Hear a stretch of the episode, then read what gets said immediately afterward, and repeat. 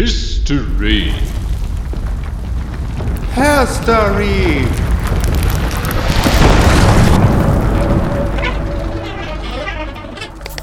Der Story.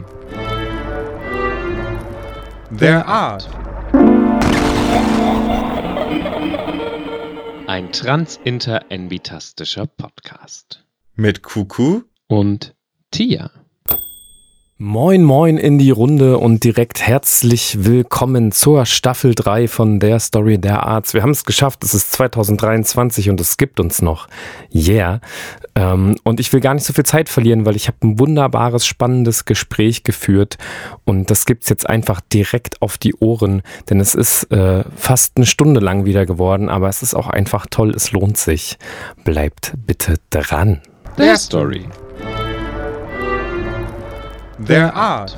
Ich bin verbunden mit Orlando Meyer-Briggs. Ähm, Orlando hat einen Artikel geschrieben über eine Person, nämlich über Karl M. Bär. Ähm, der Artikel heißt, wie schreiben wir Trans- und Inter-Geschichte, jeweils mit einem Sternchen an Trans und Inter. Und äh, dieser Artikel ist aus einem Buch, das ich sowieso euch ganz gerne ans Herz legen mag. Das Buch heißt Tin Sternchen Stories ähm, und ist eben auch herausgegeben von Orlando Meyer-Briggs und Joy Reisner. Und in dem Buch haben äh, 17 unterschiedlichste AutorInnen ja, Geschichten äh, und Geschichte, Geschichte und Geschichten äh, von trans, inter und nicht-binären Personen zusammengetragen oder sich damit beschäftigt und auseinandergesetzt und zwar seit 1900. Und äh, darin ist eben besagter Artikel und der Artikel basiert unter anderem das vielleicht auch noch interessant auf, aus, äh, auf den Memoiren aus eines Mannes Mädchenjahren. 1907 das erste Mal ähm, erschienen. Das sind eben die Memoiren von Karl M. Baer, die sind aber veröffentlicht unter dem Pseudonym N.O. Body. Dazu kommen wir auch gleich noch im Gespräch. Es ist äh, neben vielen anderen Dingen eben eine Interbiografie, eine Transbiografie und eine jüdische Biografie, aber eben auch eine, eine Geschichte, eine Erzählung. Und äh, Orlando Meyer-Briggs hat sich damit beschäftigt. Orlando, hallo erstmal. Ähm, und vielleicht gleich die Frage, wie bist du denn dazu gekommen, diese Geschichte aufzugreifen? Ähm, und was bringt dich überhaupt äh, in die Geschichtsschreibung auch für Leute, die äh, dich überhaupt nicht kennen? Und was motiviert dich vielleicht auch dabei, ähm, dich damit auseinanderzusetzen? Hi, ähm, ja, das sind ganz schön viele Fragen. Ich versuche die mal systematisch durchzugehen. Ähm, also allgemein habe ich mich begonnen mit Geschichte zu beschäftigen im Studium. Also ich habe auch nicht Geschichte studiert, ich habe ähm, jüdische Studien Religionswissenschaft studiert, immer mit einem Fokus auf irgendwie Queerness und Sexualität und Geschlecht. Und ähm, bin dann irgendwie, also da kann man sich ja mit verschiedenen Sachen beschäftigen, zum Beispiel wie queere Menschen irgendwie religiöse Schriften interpretieren ähm, und so weiter. Und aber auch zum Beispiel eben mit der Frage, gibt es queere jüdische Menschen in der Geschichte zum mhm. Beispiel. Und das habe ich mir dann ähm, in meinem Master genauer angeschaut ähm, und wollte eben auch dazu meine Masterarbeit schreiben. Und da gibt es eine ziemlich coole Sammlung, ähm, interessant für alle, die mit ähm, englischen Texten arbeiten können, von Norm Sienna, A Rainbow Thread, also ein, praktisch ein regenbogenfarbener Faden, auf Deutsch übersetzt. Und Sienna hat das erste Mal so irgendwie alle Texte aus jetzt, also nicht nur jüdisch-religiös, aber auch geschichtlich, irgendwie Anekdoten, Gedichte und so gesammelt, die irgendwie einen Verweis auf Queerness haben oder ein nicht normatives Geschlecht und Sexualität in irgendeinem jüdischen Kontext. Ähm, von äh, den ersten nach, ähm, Jahrhunderten nach der Zeitwende bis Stonewall, also bis fast heute. Und da bin ich auf Auszüge von diesen Memoiren von Karl Lemberg gestoßen, von denen du schon gesprochen hattest. Mhm. Ähm, genau, und habe dazu dann meine, meine Masterarbeit geschrieben und bin ungefähr zur selben Zeit dann auch mit so mit Joy ähm, zusammen irgendwie ans ähm, ja, in die Entwicklung für dieses Buch gekommen, von dem du schon gesprochen hast. Und so hat sich das irgendwie entwickelt, dass ich mich an mehreren Stellen gleichzeitig mit ähm, queere Geschichte, noch mit queere jüdische Geschichte beschäftigt habe und eben auch die Geschichte von Karl M. Beer irgendwie an vielen Stellen aufgearbeitet hat für mich. Und ähm, was ist vielleicht so dein, dein, deine persönliche Motivation oder so dein, ähm, also frage ich auch immer ganz gerne. Also ich habe jetzt, äh, glaube ich, äh, oder wir haben gehört irgendwie deine, ja auch deinen professionellen Hintergrund und wie du drauf gestoßen bist, aber ähm, was, was motiviert dich vielleicht selber, äh, dich mit solchen Geschichten zu beschäftigen? Mhm. Also, also ich finde vor allem gerade auch so bei, bei trans inter nicht-binärer Geschichte sehr spannend, ähm, so diese Frage, haben wir eine Geschichte Mhm. und wenn ja, welche? Ähm, also zum Beispiel, weil wir ja oft als queere Menschen, also nicht immer, aber oft in nicht queere Familien geboren werden. Das heißt, wir sind erstmal Ja. irgendwie so mit unserer Existenz so in so einem Vakuum, wo wir uns erstmal fragen müssen, wo kommen wir überhaupt her? Das, diese Erfahrungen haben wir natürlich auch als AktivistInnen, ähm, wenn wir uns dann so fragen, gut, welche Kämpfe hat es vielleicht schon gegeben? Wie sind FeministInnen ähm, vor 100 Jahren oder vor 50 Jahren mit gewissen, mit gewissen Themen, mit gewissen Fragen umgegangen? Das heißt, so Geschichte kann für mich immer ein wichtiger Bezugspunkt sein und ist für mich persönlich auch ein wichtiger Bezugspunkt. Mhm. Ähm, gerade als, als Transperson auch. Ähm, und ja, und das finde ich einfach sehr, sehr wichtig und ich finde auch wichtig, da im Kopf zu behalten, dass Geschichte halt immer persönlich und subjektiv ist. Mhm. Also wir kennen ja Geschichte meistens so, also ich zumindest aus dem Schulunterricht im Sinn von schon eher ja, Herrschaftsgeschichte, so normative Geschichtserzählungen, erstmal irgendwelche Daten auswendig lernen, irgendwelche Kaiser, irgendwelche Kriege ähm, und sowas wie Alltagsgeschichte, zum Beispiel Arbeiterinnengeschichte oder auch queere Geschichte kommt praktisch nicht vor. Ja. Ähm, und gleichzeitig, wenn man sich mit diesen eher marginalisierten Geschichten beschäftigt, dann gerade als queere Person zum Beispiel mit queerer Geschichte wird einem oft immer so suggeriert, naja, das ist halt irgendwie, das ist halt subjektiv und man eignet sich da irgendwas an und stülpt irgendwie seine gegenseitigen Erfahrungen auf ähm, was Historisches drauf. Und in Wahrheit ist jede Behandlung von Geschichte subjektiv und jeder Zugang zu, zu Geschichte. Ähm, Mhm. Genau. Und das finde ich halt irgendwie total spannend, auch für mich persönlich. Ja, das ist ein Punkt, an, an den wir, glaube ich, im Podcast auch schon mehrfach gekommen sind, dieser Punkt von, dass Geschichte und Geschichten eben ähm, aus der Gegenwart erzählt werden ne, und von Menschen aus der Gegenwart erzählt werden. Ja. Mhm. Ähm, okay, ich, ich will mal äh, vielleicht auch die Zuhörenden nicht ganz so auf die Folter spannen.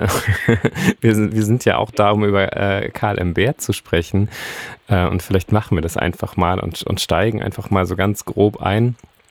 Ähm, was ich gelesen habe, auch aus deinem Text, ist es so, dass Karl ähm, 1885 geboren wurde in Hessen und äh, Mhm. Schriftsteller war, Sozialarbeiter und Buchhalter.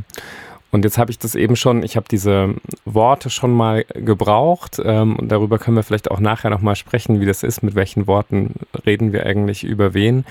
Ähm, aber Mhm. erstmal ist es ja so, dass, also, oder hast du die Geschichte so eingeordnet ähm, als eine eben eine Intergeschichte, eine Transgeschichte und auch eine jüdische Geschichte oder eine Geschichte von jüdischem Leben. Ähm, Mhm. Vielleicht kannst du erstmal so grob für die Leute, die äh, zuhören, äh, sagen, was wir eigentlich über diese Aspekte von Karls Leben wissen. Ja, also genau, du hast ja schon gesagt, so Karl ähm, Bär wurde so Ende des 19. Jahrhunderts geboren Mhm. und wurde bei der Geburt als ähm, Mädchen eingetragen. Mhm. Ähm, und was es da eben, und hatte dann später ähm, um die 20 die Möglichkeit, diesen Geschlechtsantrag zu ändern. Ähm, das ging damals äh, für Interpersonen eben aufgrund von praktisch ja, ärztlichen Diagnosestellungen. Es war nicht so formalisiert wie heute. Es, es gab nicht irgendwie die Krankenkasse, hat nicht irgendwie einen Wisch gebraucht, sondern im Prinzip mit, im, mit Hilfe von ärztlichen Gutachten konnte dann Karl M. Wehr ähm, 1906 seinen Geschlechtsantrag ändern und seinen Vornamen ändern. Mhm. Und genau, was es da eben zum Beispiel auch noch gibt, was ganz interessant ist, ähm, ist die Geburtsurkunde ähm, mit dem Änderungsvermerk. Ähm, und ab dann taucht Karl M. Beer auch eben in den Melderegistern und so weiter nur mal als Karl auf. Ähm, das ist auch für mich mit der größte Grund, warum ich für Karl M. Bär männliche Pronomen benutze, ähm, Mhm. weil ziemlich sicher davon auszugehen ist, auch so, was er zum Beispiel in seinem Buch so für ein Bild von sich zeichnet, dass er sich als, als Mann gesehen hat und das nie irgendwie anders ähm, ja, ihn nochmal revidiert hat oder so. Mhm. Genau. Ähm, das heißt, Karl M. Bär ist eben schon allein deshalb ähm, aufgrund dieser körperlichen Erfahrung, aber auch medizinischen und dann noch rechtlichen Zuweisungen, Zuweisungsänderungen auf jeden Fall so in die Intergeschichte zu verorten, auch wenn es den Begriff Internet damals natürlich noch nicht gab. Mhm. Ähm, und ist aber gleichzeitig natürlich auch für die Transgeschichte nicht uninteressant, weil Karl in der viele Erfahrungen gemacht hat, die Transmenschen ja auch machen und auch damals gemacht haben. Mm, Also zum Beispiel gerade so Dinge wie ähm, so die soziale Geschlechterrolle im, im sozialen Umfeld, im Berufsleben und so ähm, zu verändern. Und ähm, gerade auch in den Romanen gibt es da viele Beschreibungen, wo ich denke, wo sich auch viele ähm, nicht intergeschlechtliche Transpersonen irgendwie drin wiederfinden können. Und andererseits war es auch damals so, dass halt diese, die, diese praktisch Subcommunities nicht so klar getrennt waren, wie wir, das heute haben. Das liegt auch vor allem daran, dass eben Trans und Inter noch nicht wirklich als trennscharfe Diagnosen gab und es keine ähm, bindenden Richtlinien gab für die entweder medizinische Behandlung oder auch für das rechtliche Vorgehen, ähm, dass es natürlich auch nicht die Möglichkeiten gab, wie wir heute haben, zum Beispiel Chromosomenanalyse oder so. Mhm. Ähm, das heißt, und, und auch das generell die, das Bewusstsein, dass Geschlecht und Sexualität und Körperlichkeit ineinandergreifen kann, mehr bestanden hat. Also es gab nicht so klar diese Trennung aus, ist die Person jetzt trans oder inter oder ein, eine Drag Queen und das ist alles irgendwie total getrennt voneinander, ein großer Unterschied. Ähm, Ja. ja, genau. Gleichzeitig bin ich aber auch, ähm, sehe ich das kritisch, irgendwie Karl M. Beer total in so eine Trans-Erzählung zu vereinnahmen. Aber da können wir vielleicht auch noch später drüber reden. Voll, ja, ja. Ja, mit den Begrifflichkeiten, das, da kommen wir später auch nochmal hin. Das finde ich auch sehr, Mhm. sehr spannend. Ich würde nochmal äh, gerade bei so ein paar äh, Stationen aus dem Leben bleiben, beziehungsweise Mhm. mh, du hast jetzt über so geschlechtliche Verortungen, Fremdverortungen, Selbstverortungen ähm, gesprochen. Ähm, du schreibst auch, dass ähm, Karl sehr aktives Mitglied äh, der Berliner jüdischen Gemeinde war Ja. und auch in zionistischen Vereinigungen. Und gleichzeitig lebt ja Karl in der, auch in der Zeit der Shoah. Äh, vielleicht äh, Mhm. kannst du dazu noch was äh, einordnen. Ja, auf jeden Fall. Also wie, wie jetzt Karl jüdisch aufgewachsen ist, ist nicht genau bekannt. Hm? Ähm, also im Sinn von, wie die ähm, Familie das Judentum praktiziert hat oder ob die sehr religiös waren. Ähm, Karl ist aber auf jeden Fall in einer Zeit aufgewachsen, so Ende 19. bis Anfang 20. Jahrhundert, wo so das Judentum und vor allem so das eher assimilierte Judentum relativ, würde ich mal sagen, verbreitet und selbstverständlich war. Ähm, also Mhm. anders zum Beispiel als heute, wo man irgendwie als, als jüdische Person immer irgendwie, ja, das von der, von der Norm irgendwie abweicht. Ne? Ähm, und genau, da ist nicht dazu viel bekannt. Das andere ist halt auch, und das ist spannend, das werden wir vielleicht auch noch besprechen in den Memoiren, dass in den Memoiren praktisch die, der Ich-Erzähler, die Person, die praktisch so der alter Ego von ähm, Karl M. Beer ist, Mhm. äh, nicht jüdisch ist. Mhm. Das heißt auch, ähm, da bewusst die Entscheidung getroffen wird, nicht nochmal diese Lebenserfahrung, diese Familienerfahrung, ähm, Kinderzerlebnis und so weiter mit einzubringen. Das heißt, da wissen wir jetzt nicht so viel drüber. Ähm, Im Erwachsenenalter hat sich dann eben Karl M. Wehr, wie du auch schon gesagt hast, viel so in jüdischen Kreisen bewegt. Das waren jetzt nicht immer unbedingt religiöse Kreise, so, Mhm. also zum Beispiel war Karl auch ähm, sehr aktiv in, bei Pnei Britz. Das ist eine, im Prinzip eine jüdische Wohltätigkeitsorganisation. Ähm, da hat er eben auch so eine Art Ausbildung zum ja, Sozialarbeiter, ähm, Volkspflegerin wurde das genannt, gemacht. Und ähm, war dann eben auch in zionistischen Vereinigungen und dann einige Zeit ähm, in den späten 20ern und äh, 30er Jahren in der jüdischen Gemeinde Gemeindesekretär. Ähm, also hatte da so eine Verwaltungsposition. Ähm, und ist dann deswegen auch, weil ähm, natürlich gerade auch jüdische Menschen, die wirklich in jüdischen ähm, Organisationen, in Institutionen aktiv waren, als erstes ähm, irgendwie so auf der auf der ja, Zielscheibe waren, ähm, mhm. von der Gestapo auch gefoltert worden mit seinen KollegInnen und ist dann 1938 geflüchtet mit seiner damaligen Frau ähm, nach Israel, genau. Und hat dann eben noch bis in die 50er in Israel gelebt ähm, und ist dann dort gestorben. Es gibt ein Zeugnis von seiner letzten Frau, ähm, die er auch schon aus Berlin kannte, die auch meinte, dass er irgendwie so die, die psychischen und körperlichen Traumata auch eben zum Beispiel eben durch die Verfolgung und Folterung durch die Gestapo nie ganz ähm, verwunden hat. Hm. Und eben da auch noch mit, mit körperlichen ähm, Folgen ähm, bis zu seinem Tod zu tun hatte. Hm. Genau. Ja, ähm, ich komme mal auf einen Punkt zurück, den du im Prinzip eigentlich schon aufgemacht hast, als du nämlich mhm. gesprochen hast über die Pronomen, die du verwendest und die ich jetzt auch schon einfach ja. direkt übernommen habe. Wir haben jetzt in Er-Pronomen gesprochen. Und das ist eine Frage, die sich äh, mir und uns in dem Podcast irgendwie auch bloß immer wieder stellt, wenn wir über Personen sprechen, die wir nicht mehr fragen können, ähm, ne, mhm. ähm, wie wir diesen Personen gerecht werden können generell nicht nur was Pronomen angeht, sondern generell, wenn wir eben mit unseren heutigen Worten, mit unseren heutigen Konzepten sprechen über Personen, ähm, obwohl wir eben gar nicht genau wissen, welche Worte die Person heute selbst für sich verwenden würde, weil sich ja auch, und das ist auch ein Punkt, der schon mehrfach aufkam, der Inhalt von Konzepten und Worten total ver verändert hat. Ne? Ähm, mhm. Am Beispiel des Wortes Transvestit oder so ist es ja zum Beispiel sehr, sehr auffällig, ähm, wie, mhm. wie, sehr sich das inhaltlich verändert hat ähm, von der Verwendung irgendwie, äh, wie es Magnus Hirschfeld verwendet hat und wie es irgendwie heute verwendet wird. Ähm, wie gehst du damit äh, generell um, wenn du ähm, ja dann mit solchen Quellen arbeitest und auch dann an irgendeinem Punkt eben über Menschen sprichst oder schreibst? Du musst ja dann Entscheidungen treffen. Mhm. Ja, ich finde, also ich finde, das ist generell immer so eine so eine Gratwanderung und vielleicht gibt es da auch nicht so wirklich immer äh, konkrete Antworten, weil mhm. ich glaube, das erste, was uns bewusst sein muss, ist, klar, wir haben irgendwie, wir müssen auch eine Entscheidung treffen, einfach um drüber sprechen, drüber schreiben zu können.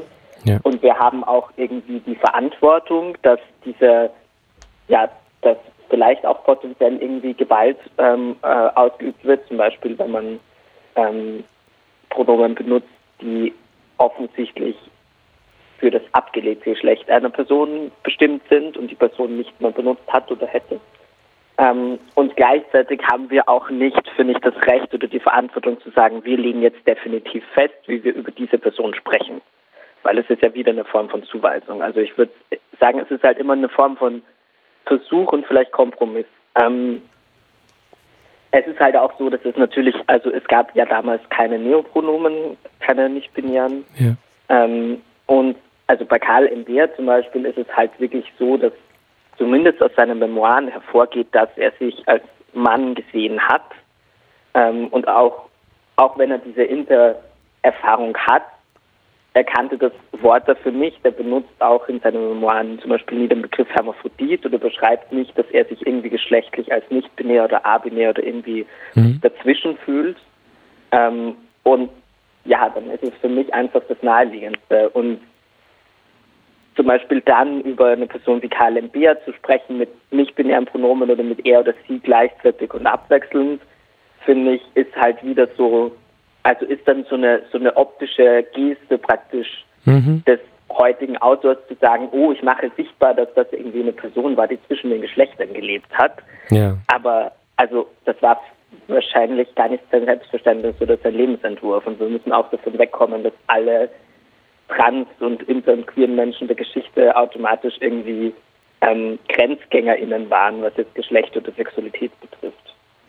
Das sind sie ja auch nicht in der Gegenwart. Ne? Also ähm, da bin ich auch immer ein bisschen empfindlich, weil das dann auch schnell darauf hinausläuft, was ja eh auch gesellschaftlich viel passiert, dass beispielsweise Intergeschlechtlichkeit irgendwie vereinnahmt wird, um äh, um, um eigentlich nicht-binäre Geschlechtspositionen ähm, ja, argumentativ zu unterlegen oder so. Ne? Das, mhm. ähm, und, und, das ist ein bisschen das, was ich so höre, wenn ich dann so wahrnehme, dass da zum Beispiel eben, ja, wie du sagst, an so einer Stelle, wo es vielleicht eigentlich eindeutiger ist und die Person sich in dem, was wir wissen, sehr eindeutig als männlich verortet, wir dann trotzdem irgendwie mit so einer sprachlichen ähm, Nicht-Binarität sozusagen da reingehen. Das ja, würde sich für mich auch schräg anfühlen, ja. Hm?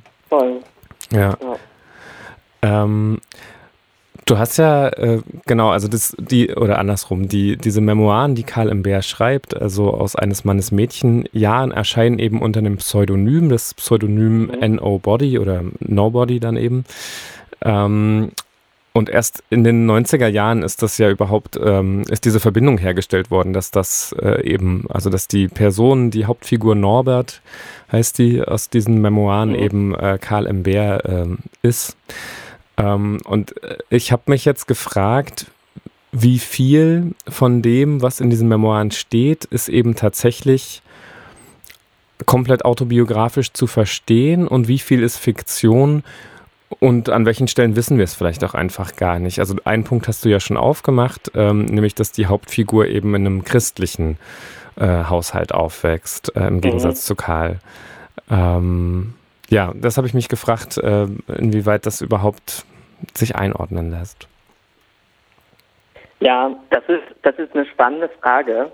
Ähm, ich habe auch, also ich habe letztes Semester auch ein Seminar ähm, gegeben zu Trans- und Interzeugnissen. Da haben wir genau über diese Frage diskutiert, so von wegen, müssen wir immer den Wahrheitsgehalt von einer Mhm. historischen Quelle ähm, kategorisch annehmen müssen, um sie irgendwie als verwertbar zu empfinden oder zu sagen, ja, das ist ein wichtiger Text und auf den können wir uns beziehen. Ähm, also ich persönlich gehe da oft so mit einem auch so methodisch gemischten Ansatz ran, weil ich Ja. im Prinzip auch, ich bin kein ähm, Geschichtswissenschaftler, was ich in dem Fall einen Vorteil finde, weil ich einfach auf diese disziplinären Grenzen und engen Zugänge teilweise pfeife und ähm, Ja. mir halt dann auch oft mich zum Beispiel auch literarisch, literaturwissenschaftlich so einem Text nähere. Ähm, und gerade so dieses Genre, so Autobiografie, Memoiren, ist ja irgendwie so dazwischen. Ja, Ähm, es ist auf jeden Fall wichtig, so gerade zu Trans-Inter-Geschichte, wenn es Selbstzeugnisse gibt. Andererseits ist es in dem Fall halt auch ein publiziertes Buch. Und da ist halt immer die Frage so, also selbst wenn ich mein eigenes Tagebuch schreibe, wenn ich mich entscheide, das zu veröffentlichen, lasse ich vielleicht irgendwelche Dinge raus oder erzähle doch nochmal was anderes oder bringe es in einen anderen Zusammenhang. Ähm, und das muss man halt sowieso immer mit bedenken. ja, Und das ist das eine so. Das andere ist halt, dass es manche Punkte gibt, wie du schon gesagt hast, wo wir historisch ziemlich sicher eine, eine, einen Unterschied feststellen können. Also eben zum Beispiel die Entscheidung zu treffen, die Hauptperson wird nicht als jüdisch dargestellt. mhm. Warum? Kann man sich dann eben auch aus, aus wissenschaftlicher Perspektive fragen. Das haben auch viele WissenschaftlerInnen schon irgendwie versucht zu beantworten. Ähm, und dann gibt es halt äh, so kleine Details, wie dass zum Beispiel äh, das Geburtsjahr um ein Jahr abweicht. Mhm. Ähm, was natürlich, wenn man sonst keine Zeugnisse hat, also zum Beispiel eben Geburtsurkunde oder andere Dokumente, erstmal als, als Wahrheit oder als, als Version angenommen werden muss. Und das ist halt bei anderen, bei allen anderen Sachen auch so.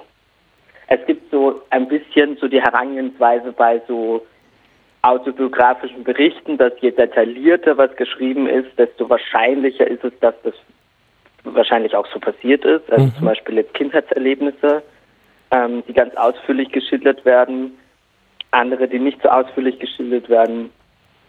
Man weiß zum Beispiel auch bei Karl Imbert, dass so der Berufsweg, der in den Memoiren geschildert ist, ein bisschen anders war wahrscheinlich eben als das, was so dargestellt ist.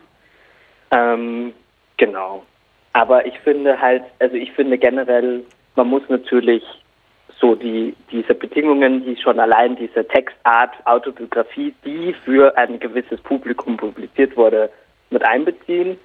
Aber das heißt nicht, dass man jetzt ähm, an das Buch herangehen kann, sagen kann, ja, das ist irgendwie alles Strategie und das ist alles Lüge. Ja. Ähm, genau. Also es ist halt immer so, ein, so eine Gratwanderung. Absolut, naja, klar. Ich meine, wenn, Mhm. wenn, wenn ich meine eigene Biografie erzähle und das tue ich hin und wieder, ähm, ähm, weil ich danach gefragt werde, dann ja, dann ist das ja auch, auch eine, im Prinzip eine kreative Erzählung, die Ja. in der Gegenwart passiert und die natürlich auf Erinnerungen aufbaut, aber auch Erinnern ist ja ähm, sogar auch neurologisch gesehen ähm, sehr mit kreativem ähm, Denken verknüpft. Ähm, Ja. Voll. Ähm, aber äh, äh, oder aber äh, ja, ich habe mich schon gefragt, also welche Motivationen ähm, äh, vielleicht dahinter stehen, bestimmte Teile der Geschichte, der eigenen Geschichte zu verändern. Also es sind ja aus, ist ja auch völlig legitim sozusagen. Mhm. Ähm, ja, aber ich weiß nicht, ob du da Einblick hast in, in äh, ja, oder Ideen hast, Ja. warum Karl bestimmte Dinge in der eigenen Geschichte verändert hat. Ja, also eben, also gerade das mit dem eben, dass das Jüdische praktisch irgendwie so maskiert oder irgendwie Mhm. ver, verfremdet wird, ist so wahrscheinlich das offensichtlichste Beispiel. Ähm, da haben sich eben tatsächlich auch schon viele ähm, WissenschaftlerInnen, Literatur- und KulturwissenschaftlerInnen dran abgearbeitet. Und das hat halt, also da gibt es verschiedene ähm, Sichtweisen. Das eine ist, dass das Buch schon so jüdische Referenzen enthält. Also es Mhm. hat zum Beispiel ähm, zu Beginn ein Gedicht vom ähm, polnisch-jüdischen Autor Theodor Klodzisti, ich glaube, ich spreche den jetzt gar nicht richtig aus, Hm. ähm, und äh, hat dann eben zum Beispiel auch der, das Pseudonym Nobody Nobody, so wird, so heißt auch ein kleiner Nebencharakter in Theodor Herzls Altneuland, also ein Mhm. ähm, zionistischer Roman, den wahrscheinlich Karl M. Beer, wenn er eben auch sich mit Zionismus beschäftigt hat, auch gekannt hat ähm, und vielleicht auch diesen, diese Verbindung andere Leute herstellen konnten, die eben dieselbe Art von Literatur gelesen haben. So. Ja. Ähm, dann wird der Hauptcharakter wird irgendwie am Pfingsten geboren. Ähm, Karl M. Beer wird an, in, also in, äh, in der Realität wurde zu Shavuot geboren. Das ist ein jüdischer Feiertag, der immer um die Zeit von Pfingsten ist. Also es Mhm. gibt so kleine Parallelen, die irgendwie mit rübergenommen werden. Und ähm, weshalb vielleicht das Jüdische gar nicht so, also nicht unbedingt nicht existent ist, aber halt irgendwie so verschleiert wird. Ähm, Ja. Das kann einerseits sein, so, weil, also das kennen wir vielleicht heute auch noch, weil halt mehrfach Marginalisierungen es noch schwieriger machen, über die eigene Erfahrung zu sprechen. Ja. Also zum Beispiel auch, ähm, also auch wenn es damals, wenn es damals viel mehr Literaturproduktion und viel mehr Sichtbarkeit und Bewusstsein gab ähm, zu jüdischem Leben und jüdischen Menschen, ähm, kann es trotzdem sein, dass halt die Wahrnehmung vor allem ist, ja, jemand, der so ein ähm, unter Anführungszeichen einzigartiges Schicksal hat, eine Interperson ähm, und dann auch noch jüdisch nach dem Motto, das ist ein jüdisches Thema, das ist ein jüdisches Problem. Mhm. So. Das kann eine Möglichkeit sein. Das andere, was ich auch für plausibel halte, ist halt auch, dass ähm, er dadurch sehr gut identifizierbar wäre, wenn er sich in dieser kleinen Stadt oder diesem kleinen Ort in Hessen ähm, als jüdisch ähm, praktisch outet ähm, und dann sofort irgendwie ähm, ja, nachvollziehbar ist, welche Familie das ist oder auch welche Organisation das ist, für die er arbeitet und so weiter. Hm. Ähm, und das war schon so, dass Karl Wehr war teilweise vor und nach seiner Transition in den gleichen Kreisen verkehrt hat, gerade eben auch in der jüdischen Gemeinde in Berlin, aber das jetzt nicht offen gemacht hat. Also viele Leute wussten das auch, aber er ist nicht hergegangen und hat gesagt, so sieht's aus und ähm, ich werde jetzt meinen Geschlechtsantrag ändern, sondern er ist halt dann nachher als Mann praktisch wiedergekommen. Und ähm, ja, in so engen Kreisen, wo sich auch alle irgendwie kennen ähm, und er auch eben teilweise wichtige Funktionen hatte, ist es vielleicht auch einfach eine Strategie zu sagen, okay, ich will jetzt nicht unbedingt, dass alle das Buch im Laden sehen und sofort wissen, dass ich das bin. Mhm. Ja. Genau. Neben diesem Buch, also diesen Memoiren, äh, gibt es ja noch andere Quellen, nämlich Mhm. vor allem medizinische Gutachten und Gerichtsakten auch zu der Namens- und Personenstandsänderung. Nun ist es ja so, während diese Memoiren eben selbstbestimmt sind und zum Teil eben auch ja fiktionalisiert, wie auch immer, sind diese Akten und Gutachten eben fremdbestimmt, also von anderen Menschen über Karl angelegt. Und zwar, das finde ich, muss man dazu sagen, von anderen Menschen in einer Machtposition. Also ne, Menschen bei Gericht Mhm. oder eben Mediziner. Ähm, wie gehst du damit um oder wie gehst du mit solchen Quellen um? Ja, das ist, das wäre generell eine total ähm, schwierige Frage. Also zum Beispiel bei unserem Sammelband Mhm. gibt es da auch von den AutorInnen sehr verschiedene Umgänge. Und manche die sagen, naja, wir haben zum Beispiel aus der NS-Zeit, wir haben halt nur Gerichtsakten und Polizeiakten ähm, und wir müssen diese Geschichte auch aufarbeiten. Und Mhm. andere, die sagen so, ähm, also ja, man kann eben diese Quellen nicht auch noch reproduzieren. Ähm, für mich würde ich sagen, es ist so ein Mittelding. Ähm, also es ist ja nun mal so, dass es wahnsinnig viel Trans- und Intergeschichten gibt, wo wir einfach nichts haben, außer die, ja, die Quellen aus der und Sichtweisen aus der Außenperspektive eben, ähm, die in einem Machtgefälle auch produziert wurden. Bei KLMB haben wir zum Glück beides und das finde ich halt auch dann sehr wichtig, sich auch beides anzuschauen. Ähm, das habe ich zum Beispiel auch in meiner Masterarbeit ausführlicher gemacht. Ähm, und zwar nicht in dem Sinn, was halt die herkömmliche Geschichtswissenschaft oft macht, praktisch zu sagen, okay, wir haben die Memoiren und dann haben wir medizinische und gerichtliche Quellen und keine Ahnung, ähm, Auszüge aus dem Melderegister und so weiter. Und wir überprüfen dann praktisch, was in den Memoiren stimmt und was nicht.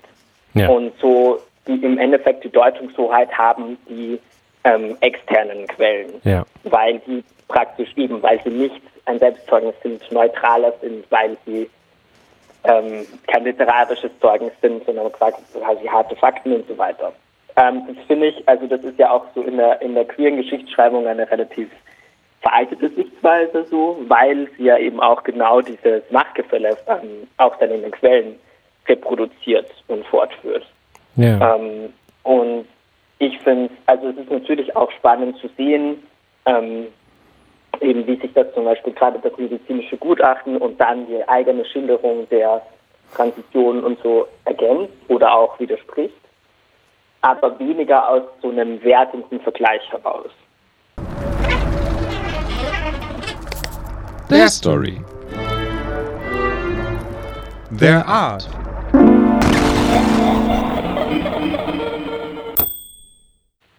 Genau, auch zur, ja, zur Selbst- und Fremdbestimmung. Äh, Ja. Karl M. Bär lebte ja durchaus in einer spannenden Zeit, was das anbelangt und was gerade auch so die Veränderung und Entstehung von Konzepten angeht, gerade zu Geschlecht ähm, und auch zu Trans und Inter. Da entstehen ja Konzepte, die teilweise eben heute noch verwendet werden. Teilweise hat sich der Begriffsinhalt äh, geändert, aber also Magnus Hirschfeld ähm, an seinem äh, Institut ähm, prägt den Begriff Transvestit in, ähm, Mhm. der eher ungefähr so verstanden werden kann, wie vielleicht Trans äh, mit dem Sternchen heute verstanden wird, also eher als so ein Oberbegriff für verschiedene äh, Dinge. Und ähm, Richard Goldschmidt verwendet den Begriff Intersexualität äh, 1915. Äh, und das ist ja genau Oh. die Zeit, äh, in, in, in der Karl äh, lebt. Und diese Begriffe oder überhaupt Begriffe zu haben, denke ich mal, ist auf der einen Seite erstmal irgendwie sinnvoll. Es, ne? Also es ermöglicht ja irgendwie ein darüber reden, ein sich erkennen und wiedererkennen, eventuell sogar sowas wie eine Organisation oder einen Zusammenschluss. Ähm, und gleichzeitig kommen diese Begriffe oder Konzepte und ihre Definitionen ähm, eben, oder die liegen in den Händen von Medizinern in dem Fall, ähm, und zwar cisgeschlechtlichen und endogeschlechtlichen Medizinern, also Mediziner, die eben das, was sie da beschreiben oder definieren, äh, selber gar nicht erleben. Ähm, Mhm. und in der Machtposition wieder sind, weil sie eben auch Zugang sind äh, zu ja bestimmten äh, bestimmten Dingen. Ähm, ich habe mich gefragt, also zum einen, was ich spannend fand, du hast ja gesagt, Karl hat äh, zum Beispiel den Be oder hat so Intergeschlechtlichkeit gar nicht als Begriff, äh, taucht gar nicht als Begriff für sich selber, glaube Mhm. ich, auf, ne? Ähm, oder auch Hermaphrodit, äh, was ein Begriff der Zeit wäre. Ähm, ja, ich weiß nicht, vielleicht bleibe ich erstmal da und frage dich erstmal, wie, was glaubst du, wie ist, wie ist diese Zeit und wie ist der Umgang mit diesen Begriffen? Ja, ähm, also gerade deshalb ähm, ist es ja auch eine extrem spannende Zeit. Also es gibt einerseits so diese Begriffe, ähm, auch zum Beispiel Homosexualität. Mhm. Ähm, aber, es aber was noch ähm, revolutionärer ist eigentlich zu der Zeit, es entsteht dieses Bewusstsein, dass Menschen eine geschlechtliche und sexuelle Identität haben. Also ja. vormoderne Vorstellungen, also eben alles so vor Mitte 19. Jahrhundert, ähm, da geht niemand davon aus, aha, du hast penetrativen Analverkehr mit Männern, deswegen bist du schwul, sondern das ist halt so ein Akt wie ich esse heute einen Käsetoast und morgen einen Schinkentoast, aber das beschreibt nicht jetzt meine, meine Identität und wer ich bin, ja. ähm, sondern das ist halt eine Handlung, die Menschen auch machen. Und das ändert sich eben so mit diesen modernen Vorstellungen und mit so dem späten 19. Jahrhundert. Mhm. Und dann gibt es diese Begriffe und natürlich, also wie du schon gesagt hast, sind die deshalb auch wichtig, weil sie das ermöglichen, zum Beispiel Zusammenschlüsse zu bilden. Auch die Wissenschaftsproduktion ähm, entsteht da halt auch äh, krass eben zum Beispiel Sexualwissenschaft, dass es das erste Mal wirklich wissenschaftliche Beschäftigungen gibt ähm, mit Geschlecht und Sexualität, die durchaus auch nicht nur aus der Außenperspektive äh, entstehen, sondern auch aus einem eigenen aktivistischen Antrieb. Also viele dieser Wissenschaftler waren fast alles Männer, auch ähm, in irgendeiner Form queer. Ähm, mhm. Und das ist, das sind schon halt auch wichtige Errungenschaften. Aber gerade deshalb finde ich vielleicht auch Karl Lemberg so spannend, weil also wir heute in einem Zeitalter, wo wir ähm, ganz, ganz viele Labels haben und eben die Identität und Selbstfindung und das Outen irgendwie so das Wichtigste ist am Queer-Sein, mhm. ähm, sich dann eine Person anzuschauen, wo es halt, wo es nicht darum geht, irgendwann so dieses Outing oder dieses Bekenntnis zu haben und jetzt bin ich das und das und trotzdem irgendeine Form von nicht normativer Sexualität oder Geschlecht zu leben, finde ich halt super spannend, weil das vielleicht auch ein bisschen mit unseren ja, unseren Erwartungen bricht heute, ja. wie Queerness gelebt wird, aber auch im, in Bezug auf so diese historische Periode. Ich spitze es mal zu. mal gucken. ähm, Würdest du sagen, dass Karl mehr oder weniger selbstbestimmt gelebt hat oder leben konnte als ähm, Menschen, die ähnlich verortet sind im, in, im heutigen Europa? Oder hat sich da ja. vielleicht auch gar nicht so viel verändert, was das anbelangt? Also eine Sache, und da sind wir wieder beim Punkt Intergeschichte, ähm, zu Karl Embers Zeit gab es in der Regel keine kosmetischen ähm, Eingriffe ja. beziehungsweise dann eben genitalverstümmelnde Maßnahmen für Interpersonen. Also es gab damals noch nicht dieses Verständnis von ähm, Geschlecht, das irgendwie körperlich binär gemacht werden muss. Ja. Ähm, es gab ja zum Beispiel, also es gab auch noch zu Karl im Westzeit praktisch keine oder wenige geschlechtsangleichende Maßnahmen generell. Mhm. Also es gab erst so die ersten Versuche mit Hormonen. Ich glaube, dann so in den 1910er Jahren sind die ersten Mastektomien ähm, dokumentiert. Mhm. Das heißt, es gab generell in der Medizin noch nicht das Verständnis, dass irgendwie körperliche Angleichung eine Voraussetzung sein muss, um zum Beispiel das soziale und rechtliche Geschlecht zu ändern. Ja. Was heißt, dass Menschen natürlich, wenn sie Dysphorie hatten, schade, weil sie die Möglichkeit nicht hatten, aber andererseits viel Geschlecht viel vielfältiger und Körperlichkeit viel vielfältiger gelebt werden konnte, als zum Beispiel heute, mhm. wo wir immer noch ähm, irgendwie medizinische Diagnosen brauchen, die irgendeinen Leidenstod bestätigen ähm, und in der Regel krank sein ähm, nicht ohne körperliche Angleichung gedacht wird. Ne? Ähm, also da, in dem Fall, ja, war es auf jeden Fall irgendwie selbstbestimmter. Ähm, und ich finde das auch einfach irgendwie immer wichtig zu betonen, weil wir generell so bei queerer und Transgeschichte immer so einen Fortschritt, Fortschrittsgedanken haben. Voll. Und immer denken, ja gut, was wir alles heute erreicht haben, erreicht haben, toll, wir haben jetzt die gleichgeschlechtliche Ehe. Ähm, und früher die armen queeren Menschen haben alle irgendwie in ähm, Unterdrückung und im Versteck gelebt mhm. und es war ganz furchtbar. Und das stimmt halt einfach nicht. Und das stimmt vor allem nicht so für die ersten ja, drei Jahrzehnte vom 20. Jahrhundert. Danach ging es natürlich bergab, klar. Ja. Ähm, aber das, aber das, deshalb finde ich halt auch gerade Geschichten wie die von Karl M. Beer und generell die Zeit so spannend, weil es einfach, ja, vielleicht uns heute nochmal reflektieren lässt, vielleicht ist heute nicht alles so toll für queere Menschen, nur weil wir irgendwie so gewisse liberale Ziele er erreicht haben. Ähm, und vielleicht schauen wir nicht immer so auf queere Geschichte mit so einem defizitären Blick, was war damals alles furchtbar. Ja. Sondern ja, schauen uns auch die positiven Seiten an. Ja, der, der, der Druck der Zweigeschlechtlichkeit, der ist auf jeden Fall ähm, anders mhm. seitdem. Also, das ist auch so ein bisschen meine Wahrnehmung, auf jeden Fall.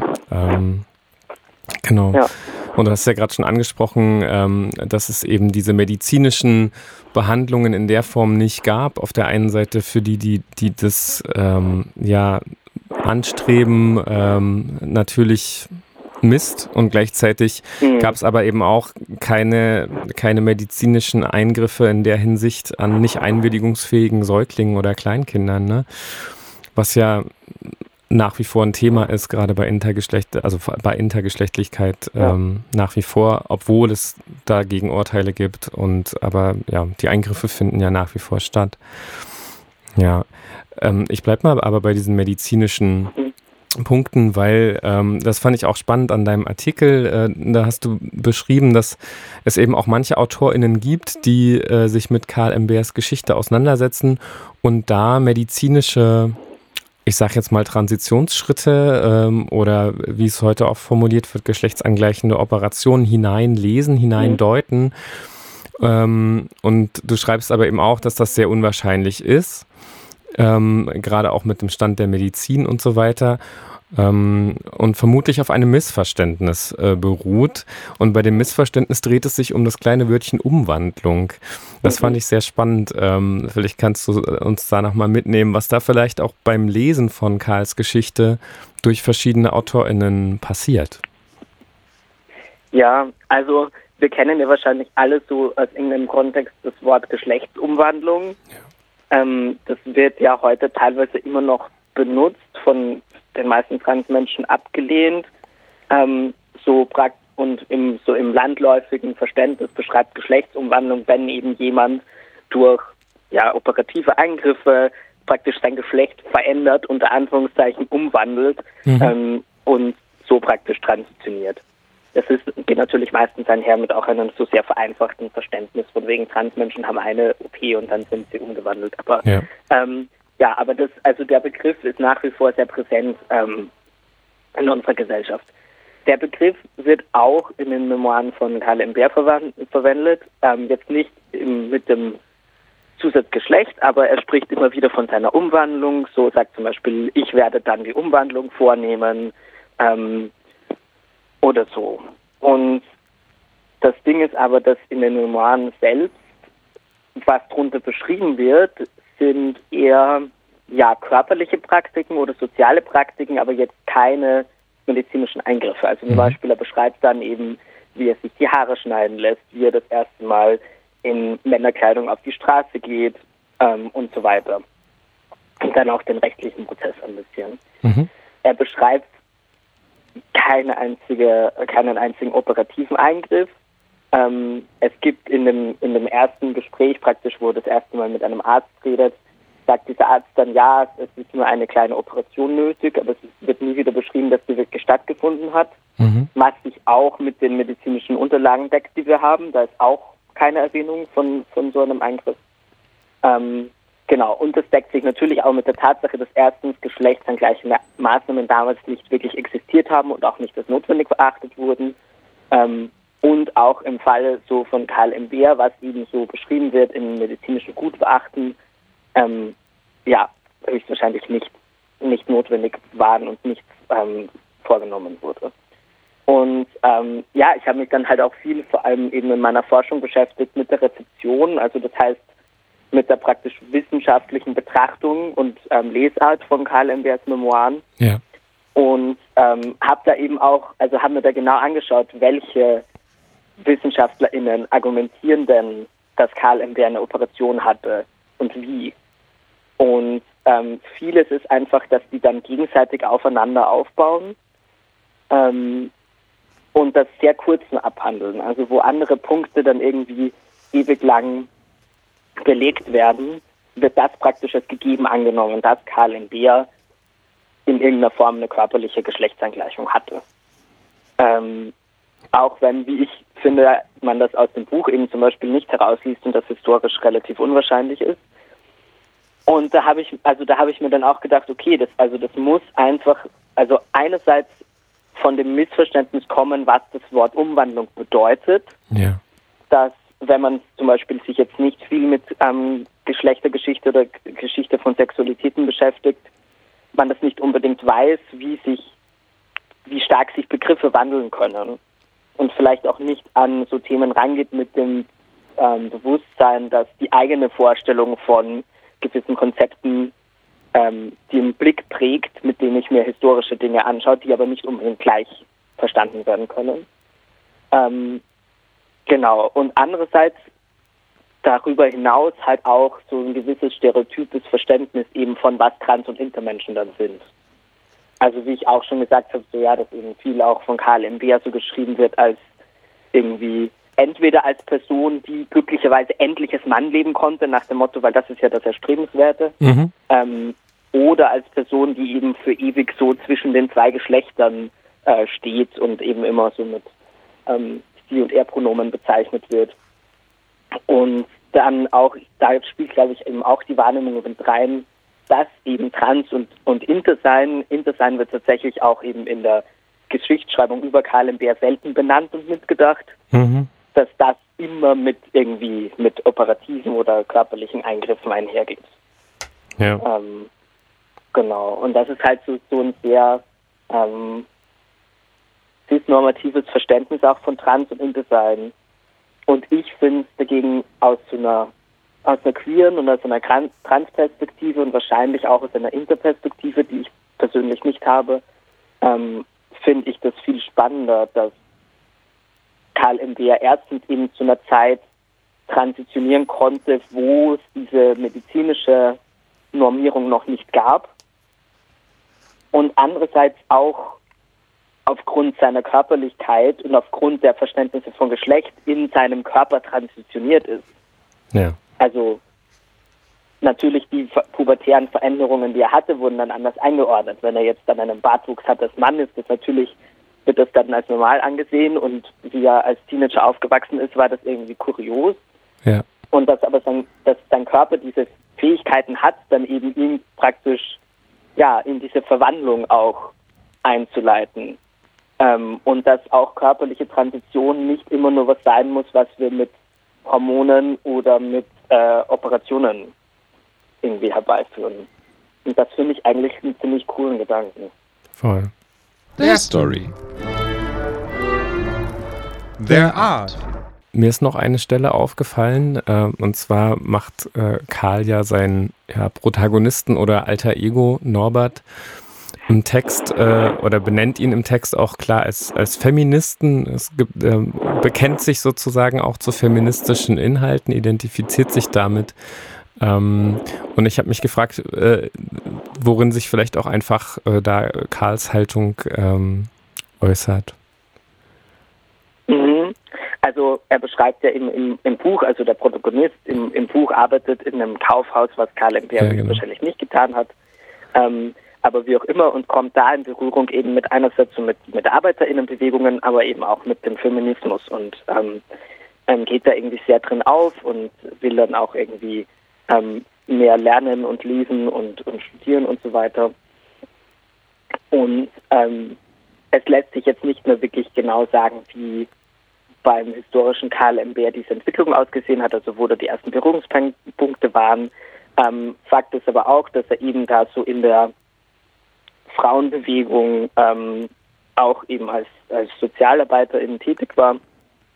Es gibt zum Beispiel einen Artikel von ihm, also der ziemlich sicher von ihm ist, er ist Mhm. ähm, unter einem anderen Namen, also auch äh, unter seinem Geburtsnamen, der heißt An unsere Frauen Mhm. und wurde in so einer zionistischen Zeitschrift äh, publiziert, wo er praktisch an jüdische Frauen schreibt, sich in der Frauenbewegung zu engagieren, vor allem auch in der zionistischen, aber auch allgemein und praktisch argumentiert für eine eigene jüdische Frauenbewegung, die es Mhm. ja damals auch gab. Also zum Beispiel Bertha Pappenheim und so weiter, der Jüdische Frauenbund.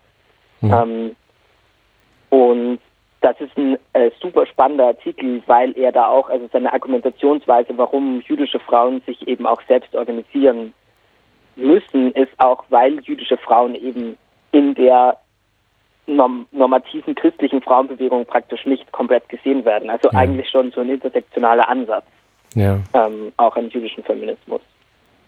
Und ähm, ja, es gibt, also es gibt auch von Karl M. Beer dann, nachdem er die Memoiren publiziert hat, nicht mehr wirklich ähm, Artikel, die überliefert sind. Es kann sein, dass er immer noch unter, unter Pseudonymen oder unter ganz anderen Namen weitergeschrieben hat. Ja. Ähm, aber er hat sich auf jeden Fall eben auch viel mit dem Feminismus ähm, beschäftigt.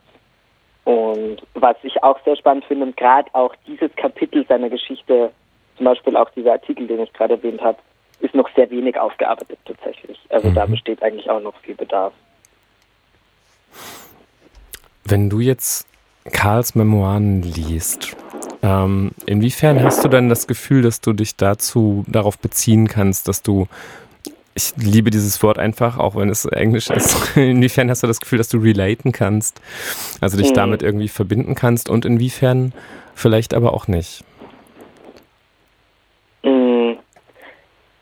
Also ich kann, ich kann da auf, auf jeden Fall auf vielen Ebenen ähm, relaten. Ich verwende tatsächlich das, das Wort auch sehr oft, weil es in der queeren Geschichtsschreibung auch so das Konzept von Queer Relatedness gibt, also okay. eben so queerer ja, Bezug, Verbindung. Ähm, und dass eben genau queere Geschichtsschreibung auch davon gekennzeichnet ist, dass so eine praktisch ein Bündnis auch besteht oder ein ähnlicher Erfahrungshorizont zwischen den Lesenden, Schreibenden heute und zwischen den historischen Subjekten. Ja mit all, allen Risiken und Nebenwirkungen, aber dass prinzipiell eben dieser emotionale Bezug was Positives ist und uns auch eben ermöglichen kann, zum Beispiel neue Sichtweisen zu entwickeln. Ja, und das ist für mich total wichtig. Also wie gesagt, ich habe das erste Mal eben Auszüge daraus gelesen ähm, und war total, also war total geflasht, ähm, weil also teilweise Dinge formuliert werden, die vielleicht ich jetzt genauso formulieren würde, also die sich vielleicht mit meiner persönlichen Erfahrung decken oder Wahrnehmung decken. Mhm. Andererseits aber auch Messages drin verpackt sind, ähm, zum Beispiel über frühkindliche Sexualität oder so, mhm. die super aktuell sind. Mhm. Ähm, es gibt auch genug Punkte drin, zum Beispiel schon der Verweis auf binäre Geschlechterrollen und eher heteronormative Sexualvorstellungen, die ähm, ja, die ich jetzt vielleicht nicht so vertreten würde, ne? aber mhm. Aber es gibt eben, es gibt halt immer dann so kleine Punkte oder so kleine Schlaglichter, die halt einfach einem packen. Ähm, und ich glaube, ich persönlich würde sonst mich auch nicht mit Geschichte beschäftigen. Ich glaube, das ist ganz tatsächlich auch der Grund, warum sich viele Leute nicht so gern mit Geschichte beschäftigen oder irgendwie so dieses Langeweile-Trauma aus dem Geschichtsunterricht haben. Weil es halt selten so diese Momente gibt, wo man sich denkt, so, oh ja, krass, also das ist voll, das berührt mich voll oder das ähm, ja, deckt sich voll mit meinen Erfahrungen oder das spricht irgendwie Ängste, Struggles, Kämpfe an, die ich, die ich auch fühle und mit denen ich mich identifizieren kann. Und das ist bei den bei den Memoiren ähm, auf jeden Fall der Fall. Es wurde auch nämlich ähm, interessanterweise jetzt letztes Jahr nochmal neu aufgelegt. Mhm. Ähm, es wurde ja in den 90er Jahren dann das erste Mal wieder publiziert und jetzt letztes Jahr auch wieder. Und ich glaube auch, dass also diese ganzen Publikationen, nicht nur Karl M. Bers, aber auch andere, die so am Beginn des 20. Jahrhunderts ähm, herausgekommen sind, eben zu auch viele persönliche Erfahrungsberichte zu Sexualität und Geschlecht, dass die jetzt wieder ja mehr Aufmerksamkeit verdienen und auch bekommen, weil wir jetzt halt einfach in Deutschland auch wieder an der Zeit sind, wo viele Leute es wichtig finden, irgendwie queere Geschichten sichtbar zu machen und denen eine Plattform zu geben.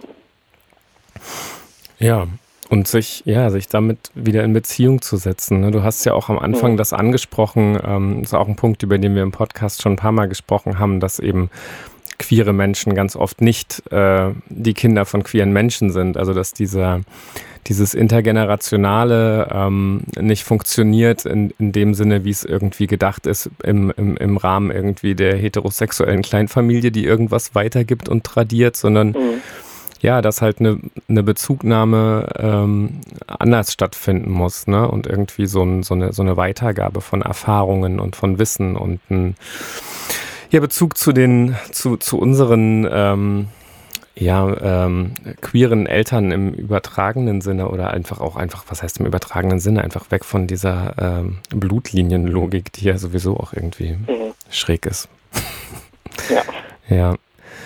Ähm, ganz am Ende von, ähm, von, dem, von dem Buch aus eines Mannes Mädchenjahren ähm, da liefert Karl auch was, was, du hast es, glaube ich, auch in deinem Text einen Appell genannt. Ich würde auch, gehe da mit, einen Appell vielleicht auch an ja, Eltern intergeschlechtlicher Kinder oder so. Ne? Ähm, ich ich will es einmal so vorlesen, wie es da steht. Äh, da schreibt er, wie viel Leid und wie viel Kämpfe wären mir erspart geblieben, wenn mir im Hause oder in der Schule ein einziger Mensch ernst und ehrlich von meinem Geschlecht gesprochen hätte. Meine Jugendjahre wären nicht so trübe und freudenleer gewesen. Ehrliches Wissen zieht nie herab, sondern befreit und erhöht. Ähm, ich finde es einen starken, einen, starke, einen starken Satz. Ähm, und daran vielleicht noch anschließend, was glaubst du, können wir aus Karls Geschichte mitnehmen oder ableiten äh, für die Situation von intergeschlechtlichen Personen, aber vor allem auch mit Bezug zu dem Zitat, da geht es ja vor allem auch um intergeschlechtliche Kindheit und Jugend im Hier und Jetzt. Mhm. Also, also auch gleich anschließend an, an Karls Worte, mhm. also einfach die, die Sichtbarkeit und die ähm, Enttabuisierung mhm. von diesen Thematiken. Ähm, das ist heute immer noch ein, ein, ein, großes Thema. Das zeigt auch wieder, dass wir nicht so weit sind, wie wir schon, wie wir glauben. Ähm, weil man braucht sich nur heute ähm, Erfahrungsberichte von Interpersonen, von Aktivistinnen durchlesen, wie viele Menschen entweder von den MedizinerInnen oder auch von den Eltern jahrelang irgendwie im, ja, ähm, im Unwissen gelassen wurden ja. Und wie viel eben, ja, wie viel Leid oder wie viel ähm, Trauma allen erspart werden würde, wenn man damit ähm, offen umgeht. Das ist was, was sich nach meinem Gefühl schon langsam ändert. Also ich mache auch seit ja gut zehn Jahren ähm, Bildungsarbeit und ich merke, wie die Jugendlichen jetzt mittlerweile, also zum Beispiel noch ganz anders ähm, als in meiner eigenen Schulzeit, eigentlich alle wissen, weil irgendwie was queer ist. Ähm, selbst wenn sie sich bei den Details nicht auskennen. Bei Inter ist es nochmal was anderes. Also Intermenschen und Intercommunities sind einfach auch innerhalb von queeren Communities extrem ähm, unterrepräsentiert und auch marginalisiert, werden oft überhaupt nicht mitgedacht. Und das schlägt sich natürlich auch auf die öffentliche Wahrnehmung ja. ähm, wieder. Genau. Ja, und deswegen finde ich, ist es eigentlich heute noch total ähm, aktuell. Also zum Beispiel auch, wie ich das ähm, Buch mit meinen Studierenden besprochen habe. Das war, ähm, das war total schön und auch also für mich total berührend und emotional, da irgendwie auch zu sehen, was der Text mit ihnen macht ähm, und was sie für sich dann vielleicht auch so ähm, ja für Aha-Momente haben, wie es eben heute für Interpersonen oder für queere Menschen ist in unserer Gesellschaft. Hm. Ähm, ja, und deswegen, es ist jetzt eigentlich, also ist mir eigentlich egal, ob die Leute das Buch von Karl M. Beer lesen oder andere Zeugnisse, aber ich finde, es ist einfach extrem wichtig, mehr Aufmerksamkeit, ähm, mehr Plattformen Intermenschen und Interaktivistinnen zu bieten mhm. und sich mit den Perspektiven auseinanderzusetzen. Soweit Orlando Meyer-Briggs über die Geschichte und Geschichten von und über Karl M. Bär und Orlando Meyer-Briggs, wie gesagt, unter anderem Mitherausgeber des Bandes Tin Sternchen Stories, ein Buch, das äh, sich vielleicht auch einfach mal äh, zu lesen lohnt. Und vielleicht, kleiner Wink, wenn wir im Podcast darauf auch nochmal zurückgreifen. Ansonsten äh, bis dahin bleibt uns gewogen und äh, schreibt doch gern mal was in die Kommentare, wenn ihr mögt. Ciao, ciao. History. History.